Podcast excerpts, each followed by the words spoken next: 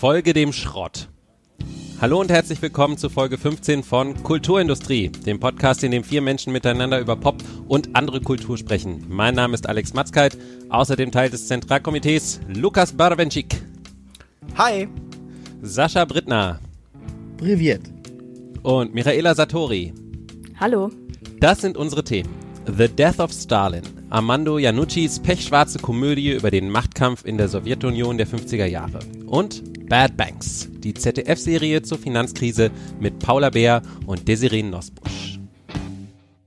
Leute, wir haben 250 Follower auf Twitter, wollte ich nur mal sagen. Yay. Das ist fantastisch. Oder? So geht's äh, äh, voran ähm, und deswegen legen wir auch gleich los. Ich habe gehört, wir sind jetzt auch auf Spotify verfügbar. Ja, sind wir auch. Hätte ich sonst am Schluss gesagt, aber wir sind jetzt auch auf Spotify verfügbar. Kann man ja auch mal am, am Anfang erwähnen, also. 1953 stirbt der Generalsekretär der russischen kommunistischen Partei, Josef Stalin, nach Jahren der Terrorherrschaft, in denen er Hunderttausende Menschen hat verhaften und töten lassen. Seine Leiche ist noch nicht kalt, da beginnen die restlichen Mitglieder des Zentralkomitees bereits damit, Allianzen zu schmieden, um das entstandene Machtvakuum möglichst zu ihren Gunsten zu füllen. Regisseur Armando Iannucci ist bekannt als Autor der Polizatire-Serien The Thick of It und Veep. In seinem neuen Film The Death of Stalin adaptiert er einen französischen Comic. Er transferiert seinen typischen beißenden Humor in eine historische Epoche.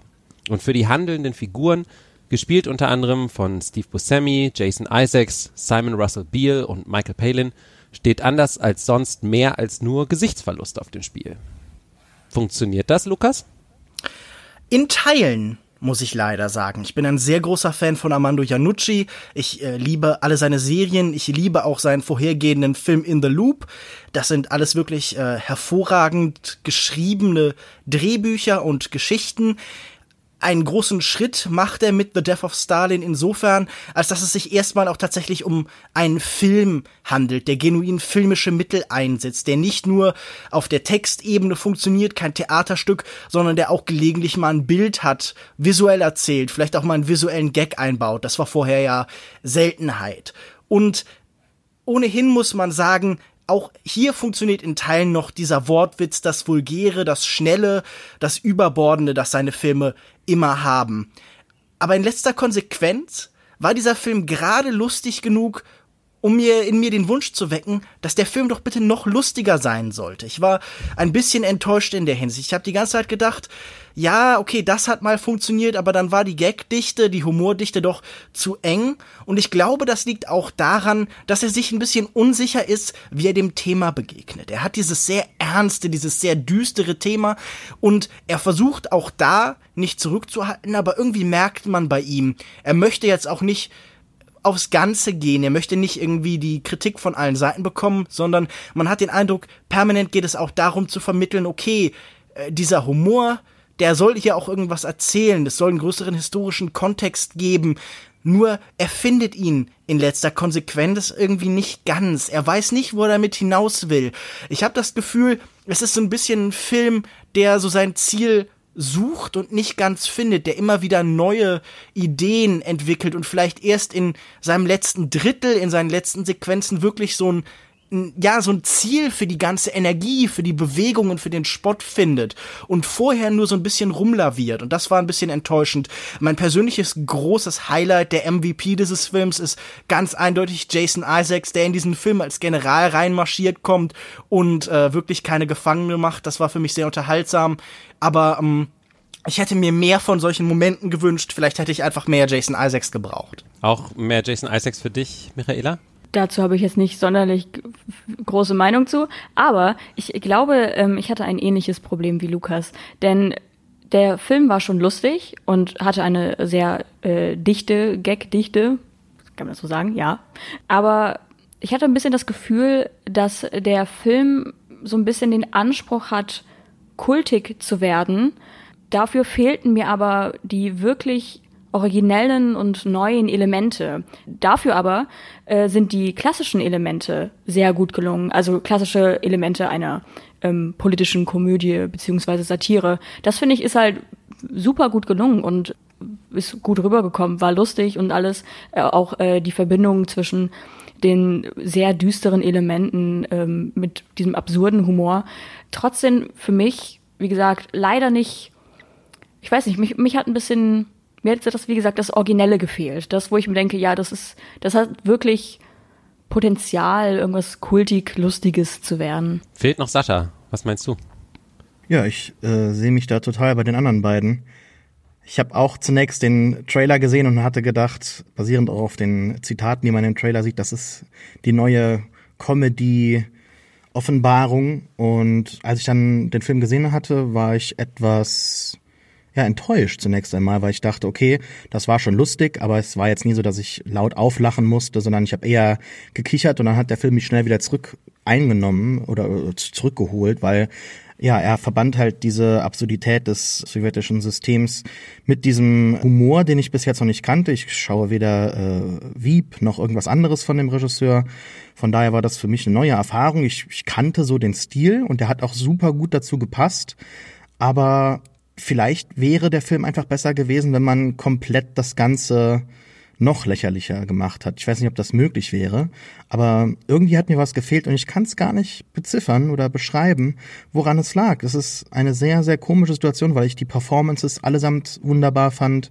Ich fand auch die äh, Regie sehr schön, also wie äh, da immer so schnell geschnitten ist und die ganze Schnelligkeit dieses Humors, die Abfolge der Dialoge, all das gefällt mir und es unterhält mich auch, aber ähm, ja, irgendwas fehlt und ich weiß nicht was. Vielleicht weiß Alex das ich find's lustig, dass es euch ähm, so geht, denn ich bin eher so, also ich fand's großartig. Ich hatte einen scheiß Tag und ähm, bin ins Kino und äh, habe mich echt einfach weggeschmissen vor Lachen und ich habe mit, also Wieb stehe ich ganz gut durch, aber zum Beispiel in The Loop, den Lukas auch schon erwähnt hat, den vorherigen Film, da geht's um den Irakkrieg oder um den Weg in den Irakkrieg, den habe ich vor ein paar Jahren gesehen und den habe ich echt nicht ausgehalten, weil so schadenfroher Humor, also wo es hauptsächlich darum geht, Leute zu erniedrigen, auch wenn es wie bei Janucci meistens voll, äh, hauptsächlich verbal ist sozusagen, halte ich nicht so gut aus. Und hier fand ich witzigerweise vielleicht genau das, was euch zum Teil gefehlt hat, dass es sozusagen nicht gemein genug war, äh, hat für mich hier wunderbar funktioniert. dass es also so genau vor diesem historischen, schrecklichen Hintergrund, wo es halt wirklich eben um Menschenleben geht die ganze Zeit. Diese Farce von Leuten, die sich gegenseitig an die Gurgel gehen, so aus Machtwillen und wo es auch hauptsächlich darum geht, dass die halt eigentlich alle vielleicht clever sind zwar, aber nicht irgendwie wirklich als Menschen irgendwie weise oder fähig oder was auch immer. Das hat für mich perfekt funktioniert. Also ich, ich war wirklich, fand das, hatte, hatte mich darauf vorbereitet, dass ich es vielleicht genauso finde wie ihr. Also dass ich so denke, mh, hm, nicht so ganz meins, aber äh, ich fand das wirklich das Beste von Janucci, was ich bisher gesehen habe. Ich fand zum Beispiel auch die Dialoge, wie die geschrieben waren und wie Wortwitz und Situationskomik mit ja, Wortkomik, wie auch immer ich das jetzt ausdrücken möchte, aber äh, fand ich sehr gut gelungen und es waren wirklich ein paar sehr, ich sag mal, clevere Momente dabei oder wo man so erst im weiteren Nachdenken so dachte, ja, okay, das war einfach eine Boshaftigkeit, die da passiert ist, wie direkt zu Beginn, dass äh, Stalin zu Beginn des Konzertes anruft und sagt, äh, er möge bitte in 17 Minuten zurückgerufen werden und will genau dann zurückgerufen werden, wenn das Konzert vorbei ist und somit halt keine Aufnahme erfolgt ist. So, er hätte ja zum Beispiel beim ersten Telefonat schon sagen können, ich hätte gerne eine Aufnahme. So, solche Sachen sind dann halt, sowas ist dann halt lustig. Nein, bei sowas merkt man halt so, vielleicht, also ich zumindest war aber so, dass ich das nicht so sofort so 1000 Prozent gecheckt habe, weil halt viel Trubel war und das auch gut rübergebracht wurde. Aber ähm, die Situationskomik fand ich an manchen Stellen sehr, sehr stark und an anderen Stellen einfach so langweilig, trivial und schon gefühlt mehrfach so gesehen und ja, da war ich dann an manchen Stellen ein bisschen enttäuscht, wo ich mir dachte, es gibt so so wirklich lustige, starke Stellen im Film, die auch mit einem guten Drehbuch untermalt sind. Und dann gibt's halt so, ja, fast schon Klischee, wir holen jetzt immer alles raus aus diesem albernen Ding. Ja, ich glaube, das Ding sind an vielen Stellen auch tatsächlich die Darsteller, die sicherlich alle sehr talentiert und sehr begabt sind, aber die sich nicht im vollen Maßen diesen Dialogen hingeben können. Wenn wir angucken, welche Darsteller gut funktionieren bei Janucci, dann sind das so Leute wie natürlich Julie Louis Dreyfus, dann sind das Leute wie Peter Capaldi und meiner Meinung nach auch zum Beispiel James Gandolfini, der in, äh, in The Loop auch ganz fantastisch spielt. Leute, die sowas Überlebensgroßes bekommen und die diese Figuren aufblasen so weit, dass sie irgendwie eine Szene dominieren sollten, aber dann ist da noch ein anderer Darsteller, der ähnlich groß ist. Und dieses Aufeinanderprallen, dieses Meteoritenhafte, das diese Dialoge dann oft haben, das fand ich gerade das Faszinierende. Und ich habe mich irgendwie auch mehrfach gefragt, warum ich diese Entscheidung von ihm, hier jetzt ins stalinistische Russland in den 50ern zu gehen, so interessant, aber dann auch im Endeffekt so enttäuschend fand. Weil ich glaube, es ist ja eigentlich naheliegend. Er braucht mit seinen Figuren, die die ganze Zeit reden, die sich verbal duellieren, eine Welt, in der Worte Konsequenz haben. Und wo ist das so extrem wie im stalinistischen Russland, wo ein falscher Satz schon dafür sorgt, dass man auf der Liste steht, dass man verschwindet? Und er wollte auch von Humor in Zeiten der Diktatur sprechen. Also, dass das hier auch irgendwo ein Trump-Film ist, das äh, hat er ja mehrfach selber betont, gerade in der Zeit, in der Russland so thematisch in den Mittelpunkt gerollt wird in diesem Zusammenhang. Dieser Film ist in Russland ja auch verboten worden, weil man Stalin in Russland zum Teil immer noch liebt. Und er wollte irgendwie hier auch was über Humor zum Beispiel erzählen. Wir sehen das daran, dass wir immerzu die Bedeutung von Witzen auch betont bekommen. Also, dass hier so ein Meta-Element ist, in dem er auch die politische Wirkung von Humor zu spiegeln versucht, indem wir zum Beispiel sehen, okay, äh, Khrushchev sammelt die ganze Zeit Witze, überlegt sich, was er erzählen kann, alle lachen besonders laut über die Witze von Stalin, alle sammeln Witze, um eine Möglichkeit zu haben, den anderen eben ja zum Schweigen zu bringen, weil in denen mischt sich dann auch immer die Drohung. Und genauso wie das gibt es ganz viele sehr interessante Elemente. Es gibt hier immer wieder diese Idee, dass Sachen im Hintergrund passieren, dass wir visuell Vordergrund und Hintergrund trennen und die Gewalt, das Verschwinden von Menschen und den Tod so zum Grundton der Welt erklären. Oder es geht hier immer wieder um Imitationen, um Statuen und Bilder vom Menschen, um diese Hypernormality, die im russischen System herrscht. Wir erinnern uns auch, in einer Szene wird ein Mädchen gesucht, mit dem Stalin posiert hat, aber dann sieht das nicht mehr so aus wie damals und da muss ein anderes Mädchen gefunden werden, das die Wirklichkeit besser repräsentieren kann. Und all diese Elemente sind eigentlich interessant und eignen sich hervorragend, um mit Januccis Stil tatsächlich was sehr Interessantes zu transportieren, aber irgendwie verschwindet das dann doch alles wieder. Und ich bin noch nicht 100% zu einem Schluss gekommen, woran das liegt. Ich glaube, ein großes Problem ist, dass dieser Film wirklich vom Rhythmus ein anderes. Die Darsteller sind, wie ich schon gesagt habe, vielleicht die falschen und vielleicht eignet sich diese Welt nicht, weil das habe ich in einem Text gelesen, hier der Bezugsrahmen fehlt. Wir haben keine visuelle Ikonografie von sowas wie dem Stalin-System. Wir kennen einzelne Schwarz-Weiß-Bilder, aber wir kennen nicht, wie zum Beispiel bei Veep oder Thick of It oder so, die Nachrichtenbilder, die direkt imitiert werden. Und hier ist diese Welt der Imitation, wieder geht's um eine gewisse Hypernormalität.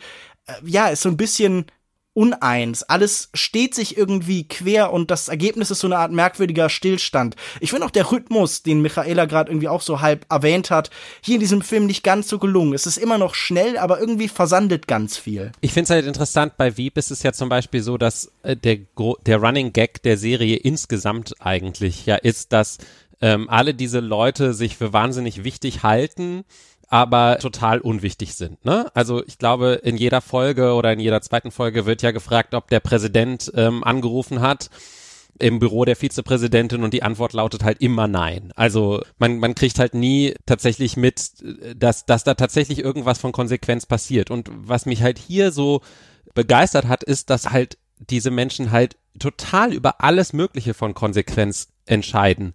Über die Zukunft eines riesigen Landes und eben über den Tod von ganz vielen Menschen. Aber dass es halt trotzdem alles so kriecherische, kleine, ekelhafte Männer sind. Und ich finde das, und da ist natürlich auch gerade Steve Buscemi so eine super Besetzung, ähm, der ja auch so spricht, wie er halt aus Brooklyn, wo er halt herkommt, ja.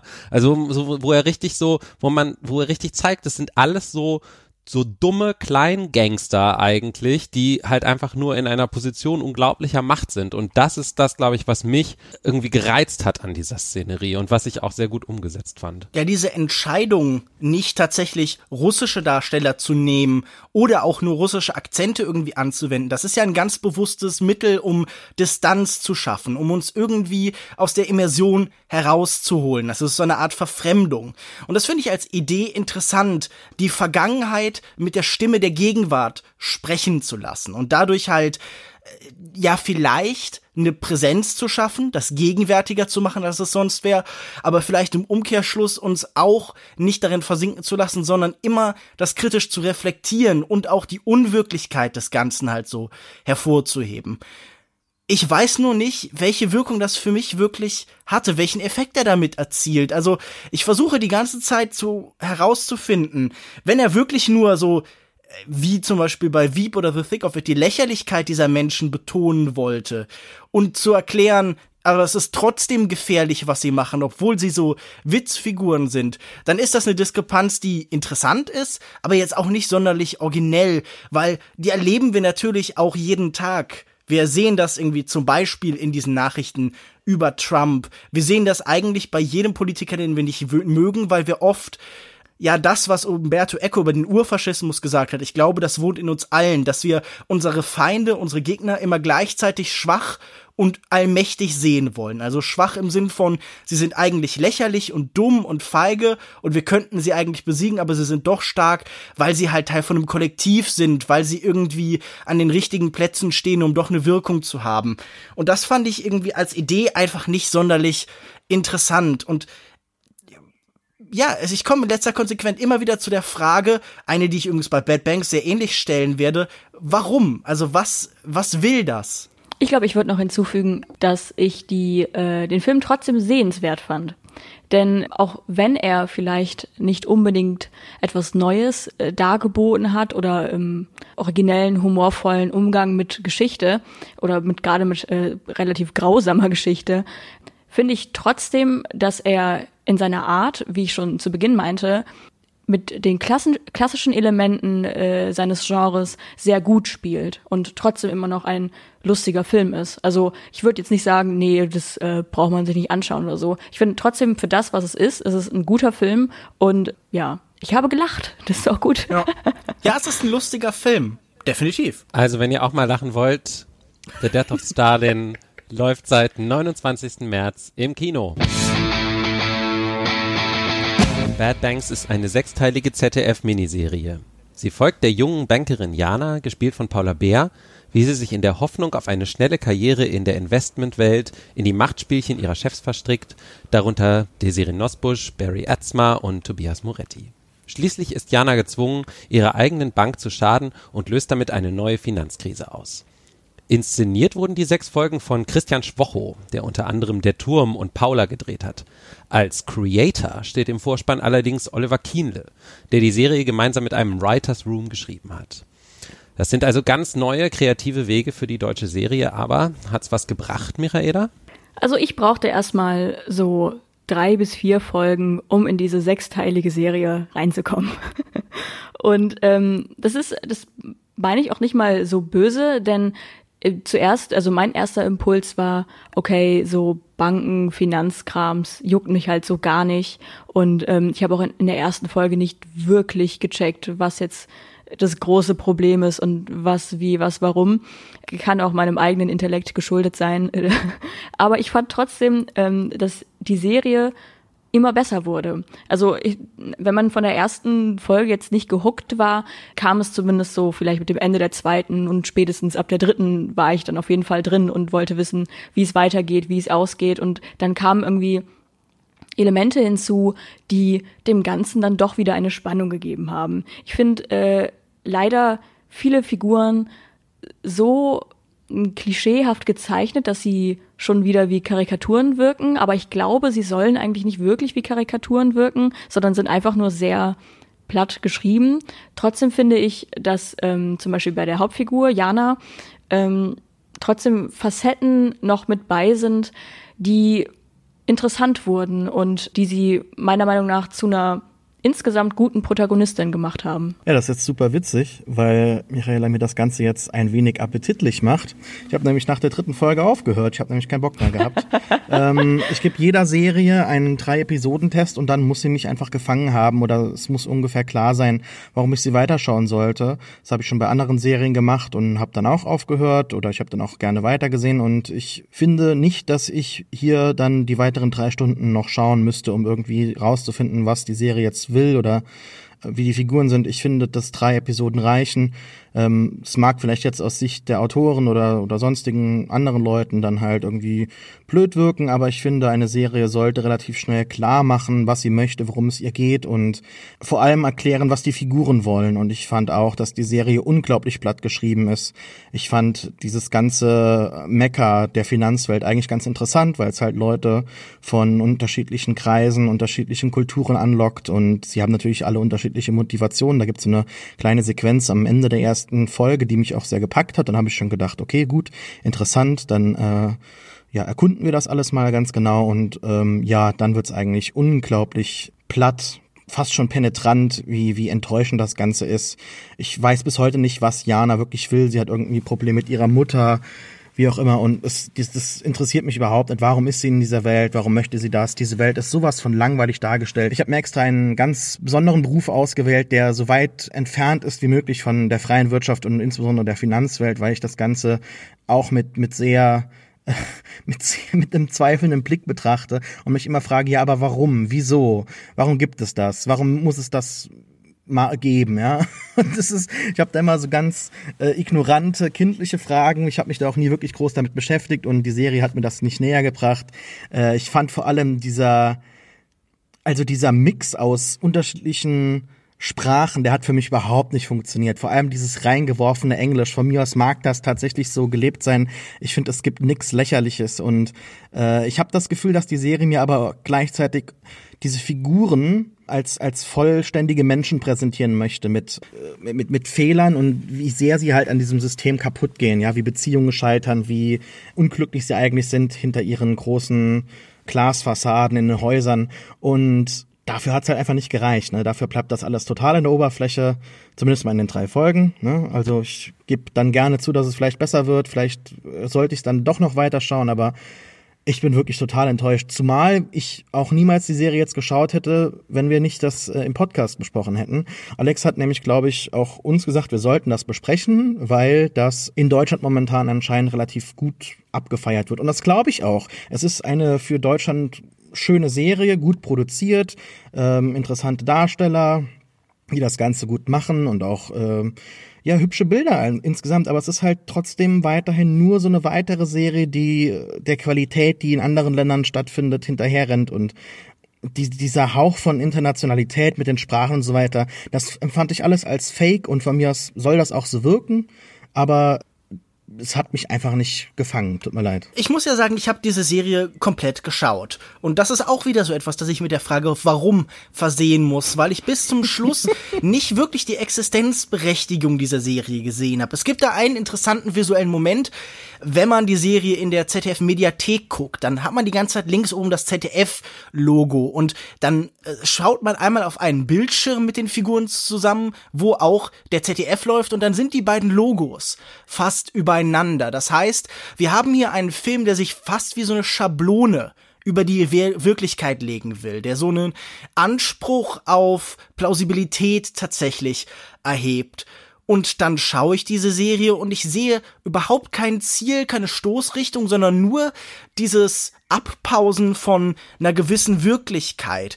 Äh, Michaela hat über Klischees gesprochen und davon gibt es viele. Also gerade diese Rolle von die Serie Nosbusch war ja wirklich irgendwie unerträglich als so eine Mischung aus femme fatale und ja, so äh, der Teufel trägt Prada Meryl Streep Pastiche ich fand die ganzen Figuren, wie Sascha schon gesagt hat, also mein, meine Aussage wird nachher so ein Frankenstein-Monster aus dem, was schon gesagt worden ist, waren sehr uninteressant. Und Sie wurden aber dennoch die ganze Zeit mit Hintergrundgeschichten zugemüllt. Wir haben hier so psychologisches Füllmaterial, wie wenn man so ein Paket bekommt und da sind dann so kleine, so diese Styropor-Dinger drin oder so. Das wurde hier psychologisch gemacht. Jeder bekommt noch eine traumatische Kindheit, jeder hat noch irgendwie einen Partner verloren oder da ist jemand beim Autounfall gestorben oder die Mutter und so weiter und man betrügt einander. Das ist alles so ein bisschen, ja, äh, nicht Game of Thrones, sondern eher so House of Cards für die Leberwurst-Fraktion.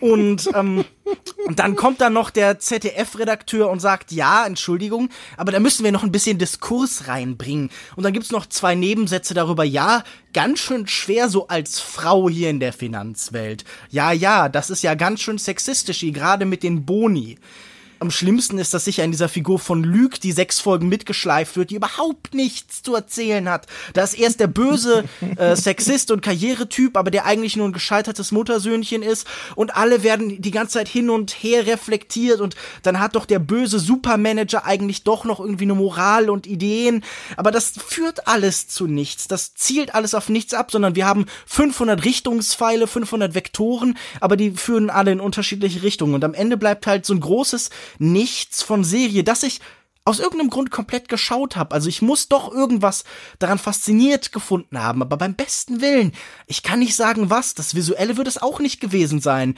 Also der originellste visuelle Gedanke ist, dass man irgendwie von Traffic, die Macht des Kartells von Steven Soderbergh, das extreme Color Grading übernimmt und im Bahrain sehen dann alle aus wie Simpsons Charaktere, weil man die komplette Welt gelb färbt. Aber sonst, ich weiß nicht. Eine, eine große ein großes Fragezeichen, ein großes Kopfschütteln. Es ist eigentlich falsch, wenn man als Kritiker am Ende dasteht und mit den Schultern zuckt. Aber da habe ich mich dann vielleicht von Dirk von Gehlen und vom Shruggy-Prinzip inspirieren lassen. Aber ich weiß nicht, ich stehe hier so ein bisschen so, hm? Ich zucke gerade mit den Schultern, das sieht man im Podcast nicht. also ich glaube, schon auch, dass die Serie tatsächlich irgendwas hat, sonst ähm, hätte sie nicht so einen Boom ausgelöst. Also was heißt Boom, ne? Also zumindest hat sie in den Medien einiges Echo gefunden und ich ähm, habe jetzt mehrfach schon auch gelesen von Leuten, die sie wirklich gut finden. Äh, ich bin aber auch so ein bisschen hin und her gerissen, so ähnlich wie du, Lukas, vielleicht. Also, weil ich glaube schon, man sieht der Serie ihre Ambition an. Also man, man sieht, dass da wirklich ein Team von Leuten dahinter steckt, die irgendwie mal was anders machen wollten. Und das fängt wahrscheinlich mit diesem Writers Room an und es geht über das, was Sascha schon erwähnt hat, dass es eine Serie ist, die zwar komplett, na, deutsch-französisch, glaube ich, äh, äh, produziert ist zumindest, Arte hängt auch mit drin, aber die sich so ein bisschen international geriert, ja, also eben, es wird zwischendurch Englisch oder Französisch oder Luxemburgisch gesprochen, weil es ja eben auch um so ein internationales Thema geht. Und das geht sicherlich auch darüber hinaus, dass man eben sagt, okay, wir, wir trauen uns zu, hier ein komplexes äh, Figurenensemble zu haben und ähm, Figuren, die moralisch nicht eindeutig festzupinnen sind irgendwie und so. Aber ich habe auch das Gefühl, dass es sozusagen äh, an dieser eigenen Ambition so ein bisschen scheitert. Also dass es so ein bisschen auch Gepose ist zu einem gewissen Grad irgendwie. Aber dann finde ich, könnte man fast schon sagen, dass es wieder total gut passt natürlich, weil ja natürlich das Milieu, in dem das Ganze ein, angesiedelt ist, ja voll ist mit solchen Posern. Also äh, viele von diesen Figuren, da bin ich immer wieder hin und her geschwankt zwischen ja, ist das jetzt wirklich ein Klischee oder sind die vielleicht auch einfach so? Also ich meine, ähm, ich kann mir halt tatsächlich vorstellen, dass gerade so eine Figur wie äh, Gabriel Fänger, also diese Figur, die von Barry Atzma gespielt wird, der der Chef ist dieser großen Investmentbank, bei der Jana dann anfängt zu arbeiten, der so eine ähm, Mischung ist aus so hier der drei Gramm Fettkörper äh, Overachiever und gleichzeitig aber irgendwie so eben auch zerbrochen und äh, irgendwie eigentlich will er nur das Beste und in den 90ern war es schlimm und jetzt will er es irgendwie besser machen und so, dass diese, dass diese Leute wirklich rumlaufen, kann ich mir total gut vorstellen, gerade in dieser Welt. Aber, aber es ist schwer, wahrscheinlich da als Zuschauer dann eine richtige Verbindung zu aufzubauen. Vielleicht hängt es auch daran. Ich glaube, was fehlt, das würde ich jetzt einfach hier mal in den Raum werfen, ist einfach eine Haltung. Nehmen wir als Vergleich The Wolf of Wall Street von Martin Scorsese. Ein Film, den ich nicht besonders schätze, aber der hat eine Haltung, der hat eine Position. Und wir wissen das auch und wir verstehen das. Der zeigt uns den Exzess dieser Finanzwelt. Drei Stunden lang werden immer wieder dieselben Prozesse gemacht, immer wieder dieselben Reden geschwungen, gewaltige Partys permanent und da ist so eine Idee, okay, vielleicht wird der Mensch begeistert sein, das kann ich aber nicht verhindern, aber vielleicht ist es irgendwann auch abstoßend, vielleicht erstickt er irgendwann an diesem Exzess. Und da bin ich so, okay, da sehe ich ein Konzept, da sehe ich eine visuelle Idee, da sehe ich einen roten Faden. Und das alles fehlt hier einfach. Ich glaube, diese, diese Serie entwickelt einfach keine Haltung zur Finanzwelt. Es geht hier jetzt nicht um eine vernichtende Kritik, es geht hier nicht um eine subtile Kritik, die so ein bisschen kleine Spitzen setzt, es geht auch nicht irgendwie um, ja, ein Auseinandersetzen mit den Klischees, dieser Welt oder es geht auch nicht darum zu zeigen, dass die eigentlich alle kaputt sind, sondern es geht um ganz viele Ideen zugleich und man möchte da alles reinpacken und weil man diese wahnsinnige Illusion heute hat, dass man, indem man einfach Länge bildet und bietet, automatisch eigentlich alles zusammen erzählen kann, ja, entsteht einfach halt dieses sechsstündige, naja, ich will nicht sagen Epos, aber dieses sehr langgestreckte Filmserienobjekt da vor uns und das hat tausend Verweisrichtungen und man fragt sich die ganze Zeit, ja und? Es dreht sich um dieses leere, hohle Kerngehäuse, das wir da in der Mitte haben, wobei sowas wie Wolf of Wall Street dann Kern ist, um den sich alles drehen kann, ist hier nur Nebel. Und das ist halt, das kann immer noch interessant sein, das ist immer noch ein netter Thriller und es hat ein paar interessante Ideen und es gibt sicher auch zwei Bilder, die in Ordnung sind, aber es fehlt einfach der Kern. Also ich stimme dir im Kern deiner Aussage jetzt natürlich zu. Der Serie fehlt komplett eine, eine Haltung. Es sollte aber dann bei deinem Punkt auf jeden Fall nicht vergessen werden, dass es damals, äh, wann kam der raus, 2014 so rum, eine, eine riesige Diskussion gab darüber, ob denn tatsächlich jetzt dieser gezeigte Exzess Kritik genug wäre in mhm. Scorsese's Wolf Klar. of Wall Street. Das sollte man nicht vergessen. Aber äh, wenigstens konnte man dort diskutieren und hier, wie gesagt, stimme ich dir vollkommen zu, ich frage mich auch die ganze Zeit, warum. Teilweise machen die Figuren ja eigentlich alles falsch, was sie falsch machen können. Und dann denke ich mir halt, ja gut, aber dann seid ihr es halt eben selber schuld. Warum sollte mich das jetzt interessieren? Außerdem seid ihr Banker und äh, macht schlimme Sachen. Also mir ist es relativ egal. Aber ich möchte noch mal ganz kurz zu dem Punkt zurückkommen der eben genannt wurde, nämlich der der Ambition. Und ich glaube, dass das in gewisser Weise jetzt so das, der Kern des Problems ist, was wir jetzt schon mit ein paar Serien hatten. Ob das jetzt mit Dark war, ob das mit äh, Babylon Berlin war oder ob jetzt mit Bad Banks. Ich glaube, dass ich, ich möchte mich jetzt nicht so abarbeiten an diesem Vergleich Deutschland, US, USA oder so, aber in den USA sind ja auch nicht gute Serien einfach jetzt aus dem Boden herangewachsen, weil man gesagt hat, ja, wir machen jetzt gute Serien, sondern indem man halt ganz, ganz viele Serien macht und auch in ähm, gewissen Kreisen halt auch gesagt hat, okay, wir lassen jetzt auch mal andere Serien existieren. Und das gibt es in Deutschland auch schon auf jeden Fall. Ich möchte jetzt nicht sagen, als ob wir komplett äh, wenig Serien machen oder ein, ein, einfach eine, eine Quantität bringt dann auch irgendwie Qualität. Aber es ist ja auch so, dass in den USA einfach unglaublich viel Schrott existiert neben den ganzen Qualitätsserien, an denen wir uns immer abarbeiten und sagen, ja, so müssten wir es doch machen. Und stattdessen kommt man dann immer hin und sagt, okay, wir machen jetzt drei Serien in diesem Jahr und die da pumpen wir Geld rein, da haben wir jetzt den internationalen Ansatz, da haben wir jetzt gute Schauspieler und wir blasen das Ganze auf und machen aus einem Film eine, eine Miniserie und das hat jetzt Qualität, das wird toll. Und diese Ambition, dass die da ist, das feiere ich, das finde ich gut. Aber ich glaube einfach nicht, dass das reicht. Äh, dann haben wir halt jetzt eine Serie, wo wir alle sagen, da ist schon irgendwie was, ja, da ist eine gewisse Qualität, da merkt man, dass die Leute dahinter auf jeden Fall was wollen und man kann das jetzt nicht irgendwie so hinstellen, als ob das schlecht wäre, aber am Ende bleibt schon so die große Frage zurück, warum? Also warum wird jetzt diese Geschichte erzählt? Und ich glaube eher, dass man gesagt hat, ja, wir wollen jetzt eine gute Serie produzieren und wir holen uns ein Thema, anstatt man jetzt angefangen hat, ja, da ist ein Thema, das begeistert uns total und daraus entsteht dann natürlich eine Serie aus so einer vielleicht sogar äh, singulären Version eines besonderen Künstlers. Also ich sehe sowas in Deutschland halt so selten, wenn überhaupt bisher eigentlich gar nicht, ja. Und dass jetzt quasi Bad Banks abgefeiert wird in Deutschland, ist für mich total auch ein riesiges Problem, weil ich mir halt denke, okay, gut, es ist ein Schritt in die richtige Richtung, aber mehr auch nicht.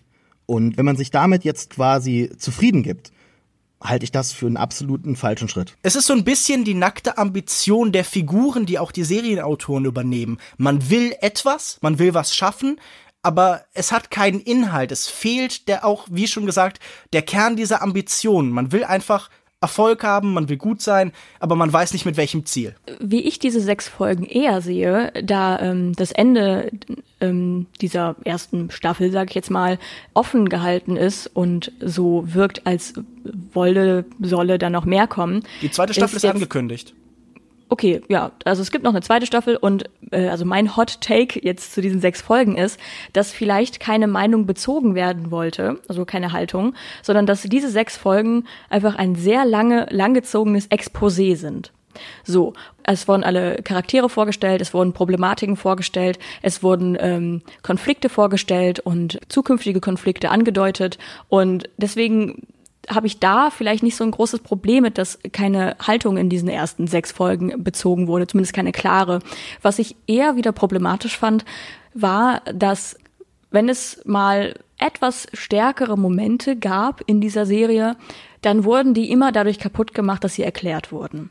Und anstatt dass man einfach etwas so stehen lässt und dem Zuschauer die äh, Kapazitäten zutraut, bestimmte Dinge selber rauszulesen und zu verstehen, ähm, wird alles nochmal dreifach gefühlt erklärt. Also es gibt eine Folge, wo ähm, Jana und ihr Kollege versuchen, einen ähm, anderen Investor an Land zu ziehen und sie gehen in einen Stripclub, aber Jana realisiert relativ schnell, dass äh, der andere Investor schwul ist und ähm, ja, wittert da, dass da vielleicht ihr Kollege irgendwie böse Absichten hat und geht dann irgendwann mit diesem Investor in eine Schwulenbar und äh, ja, hat dann ein besseres Verhältnis zu dem. So, das wird aber dann später irgendwann nochmal, ich glaube sogar in der gleichen Folge oder die, kurz in der Folge drauf, dann alles nochmal erklärt und dann so, ja, warum hast du das gemacht und du hast es deswegen gemacht und darum hast du das und jenes gemacht, wo ich mir denke, ja, das müsst ihr doch nicht erklären, Mann. Ich, ich, ich habe es schon verstanden und dann hat man nochmal diese,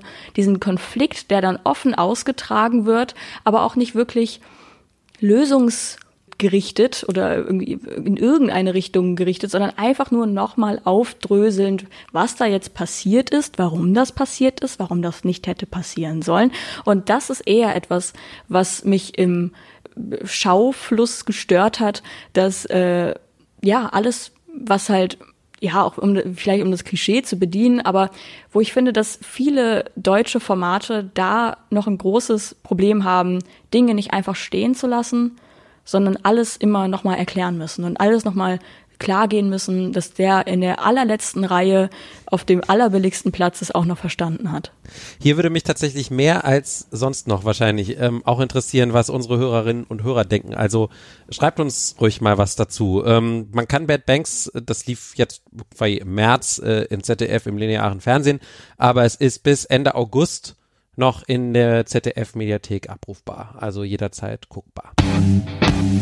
Und äh, jetzt gibt's wieder von jedem von uns eine persönliche Empfehlung für die nächsten zwei Wochen. Sascha, fang an. Ich empfehle ein Album eines Künstlers namens Castle Beat, heißt VHS.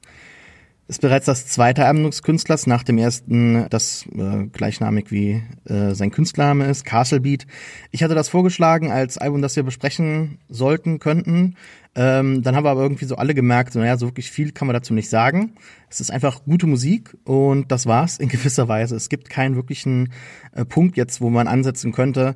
Ähm, es ist ein Album, äh, das nur gerade einmal 31 Minuten lang ist, zehn Songs sehr kompakt, finde ich's, und sehr einheitlich. Man kann das wirklich am Stück durchhören und dann nochmal auf Play drücken und man hört es nochmal ganz.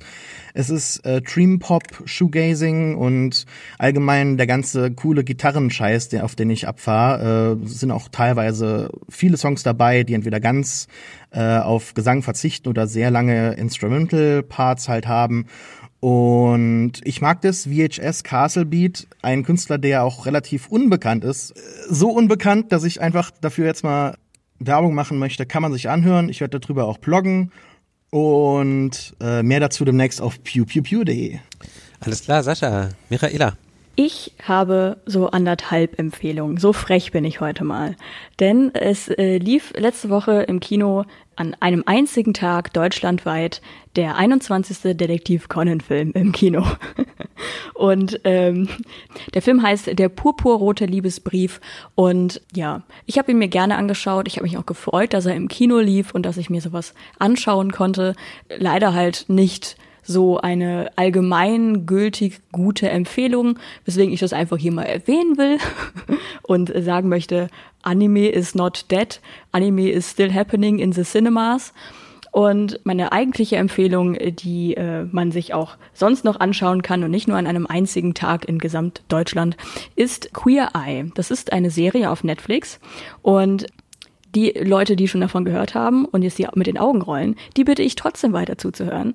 Äh, ich äh, erzähle mal von der Grundprämisse dieser ähm, ja, Serie. Es ist eher so eine Art Show, sage ich jetzt mal. Es gibt die Fab Five. Das sind fünf schwule Männer, die der Grundprämisse nach einen äh, heterosexuellen Mann ähm, sowohl äußerlich, äh, körperlich, leben, lebensumständlich und auch im Nachhinein, wie man dann bemerkt, innerlich quasi aufstylen oder ähm, ihnen helfen, damit besser klarzukommen. Ich weiß nicht, wie ich das ausdrücken soll, aber das klingt jetzt erstmal sehr oberflächlich und ist es wahrscheinlich auch äh, zu großen Teilen und war auch einer der Gründe, warum ich nicht äh, sofort äh, auf Play gedrückt habe auf Netflix, als ich diese Serie entdeckt habe.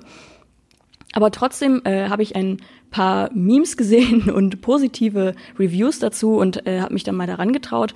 Und ich dachte mir, auch wenn das halt, wie gesagt, relativ oberflächlich ist, wenn man so sagt, so, hey, komm, wir stylen dich jetzt um, wir arbeiten ein bisschen an deiner Personality, nicht wirklich an der Personality oder an deinem, an deinem Auftreten und sowas. Aber ich habe das gerne geschaut. Es gab ein paar sehr rührende Momente. Es ist auch super lustig zum Teil.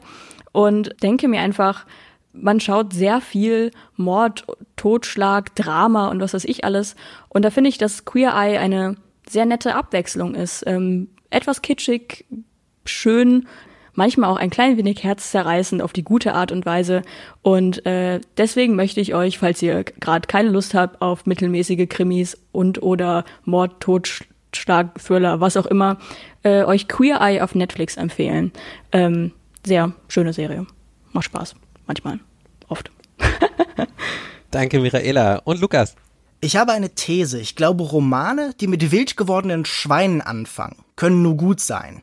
Das hat sich zum einen bestätigt bei Robert Menasses Die Hauptstadt aus dem vergangenen Jahr, aber auch bei einem anderen Roman äh, von einem, ja, wahrscheinlich dem erfolgreichen polnischen Autor der Gegenwart, Stepan Twardoch. Und zwar heißt dieser Drach. Stepan Twardoch ist mir allein schon dadurch sympathisch, dass er auch ein CZ im Namen hat. Er hat sogar noch ein Z davor, was für ein Angeber, als müsste er noch schlesischer werden. Nun gut, äh, es ist eine große, eine episch angelegte Familiengeschichte. Man könnte vielleicht Vergleiche zu den Buddenbrooks heranziehen, aber in der Neuen Züricher Zeitung, da wurde zwar doch sehr passend als der Anti-Thomas-Mann beschrieben. Jemand, der überhaupt nicht dieses verspielte Luftige hat, sondern der im wahrsten Sinne des Wortes die Erde zur Hauptfigur erklärt. Und zwar jetzt nicht die Erde als, als Weltgeist, als Mutter Gaia oder so, sondern seine große, vor allen Dingen über zwei Figuren erzählte Geschichte über Josef Magnur und seinen Urenkel Nikodem Magnur. Erzählte Geschichte wird erzählt aus der Perspektive der Erde. Dieses Drach bezieht sich auf die Erde, weil die Erde den Menschen irgendwann ausspuckt und irgendwann wieder einsaugt. Und so wird uns jetzt, ja, so werden uns die großen Umbrüche des 20. Jahrhunderts vor allen Dingen erzählt. Es geht viel um den Zweiten Weltkrieg, aber es gibt von diesen Figuren ausgehend tausend verschiedene Richtungen, die man sich bewegt. Vor allen Dingen, da wir aus der Geschichte der Erde erzählen, wird ahistorisch erzählt. Jedes Kapitel äh, informiert einen zu Beginn, in welchen Jahren sie alles spielt. Wenn ich zum Beispiel in Kapitel 3 gucke, dann spielt dieses Kapitel im Jahr 1241, 1813, 1866, 1870, 1906, 1914, 1915 und 1900 18 und springt innerhalb dieser Kapitel die ganze Zeit hin und her. Das heißt, wir sind an irgendeinem Ort und dann werden wir gleichzeitig auch erfahren, wann dieser Figur stirbt oder was 20 Jahre später noch mit ihr passiert. Und das ist rasant geschrieben, das ist von einem ganz pragmatischen, lakonischen Witz, das ist von einer Ernsthaftigkeit, aber vor allen Dingen die meiste Zeit, die sich nie erdrückend anfühlt, sondern einen einfach ganz stark hineinzieht, die einen ganz stark berühren kann an vielen Stellen es wäre jetzt müßig, diese Handlung, die ja wirklich über 900 Jahre hinweg spielt, ganz zu erzählen, aber wirklich alle bedeutsamen Themen werden aufgegriffen und das auf gerade mal, naja, ein bisschen weniger als 500 Seiten. Und deshalb empfehle ich Stepan Dwardochs Drach, erschienen ursprünglich 2016 im Rowold Verlag, dort mittlerweile auch als Taschenbuch erhältlich, könnte man sich also auch zu nicht allzu teurem Preis kaufen. Drach. Danke, Lukas. Ähm, ich bin ein bisschen sauer, dass Michaela mir die Netflix-Empfehlung für diese Woche weggeschnappt hat, denn ich möchte auch eine Netflix-Empfehlung aussprechen. Und es wurde sich bei uns im internen Redaktionschat neulich schon beschwert, dass wir so viele Netflix-Themen besprechen. Aber ähm, es ist gerade die dritte Staffel von Love erschienen, der Serie produziert von Judd Apatow mit Paul Rust und Gillian Jacobs, die jetzt, glaube ich, schon seit gut zwei Jahren existiert eben, dritte Staffel kleine Comedy-Serie über zwei Leute in LA, Anfang 30, die so ein bisschen kaputt sind und sich kennen und lieben lernen und ähm, so ganz kleine Comedy eigentlich. Also und manchmal ist es auch gar nicht lustig, sondern es geht einfach wirklich nur um alltägliches Leben und Kommunikation. Es geht sehr viel um Kommunikation und ich finde, das macht die Serie wirklich gut und vor allen Dingen macht sie halt die eine Sache, für die ich immer zu haben bin, nämlich sie zeigt, dass Leute Probleme lösen, vor allen Dingen Beziehungsprobleme, indem sie sich einfach hinsetzen, miteinander reden und ehrlich sind und gerade in der dritten Staffel führt sie das jetzt auch zu etwas, wo ich mal sagen würde, das könnte fast ein Ende sein. Also falls es irgendwie nicht weitergehen sollte mit der Serie. Gefällt mir auf jeden Fall sehr gut. Kann man auch super hintereinander weggucken. Sind, glaube ich, zwölf Folgen pro Staffel ungefähr. Äh, immer nur eine halbe Stunde. Love. Das war's für diese Woche. Vielen Dank an euch drei. Und vielen Dank fürs Zuhören. Ihr findet unsere bisherigen Folgen unter kulturindustrie.de und natürlich überall, wo es Podcasts gibt, jetzt auch auf Spotify. Wenn ihr diesen Podcast mögt, sagt es einem Freund oder noch besser, sagt es der Welt, zum Beispiel mit einer Bewertung bei Apple Podcasts oder anderswo. Uns hilft das ganz, ganz doll dabei, von mehr Leuten gefunden zu werden und wir danken euch dafür. Wir sind auf Twitter unter @kultindustrie. Außerdem findet ihr Lukas dort unter @kinomensch Michaela unter @mihatori mit Y, Sascha unter @reeft R-E-E-F-T und mich unter @alexmatzkeit. Oder ihr googelt uns und findet unsere sonstigen Internetaufenthaltsorte und erfahrt, ob ihr auf unserer Liste steht. Bis in zwei Wochen. Ciao. Tschüss. Tschüss. Tschüss.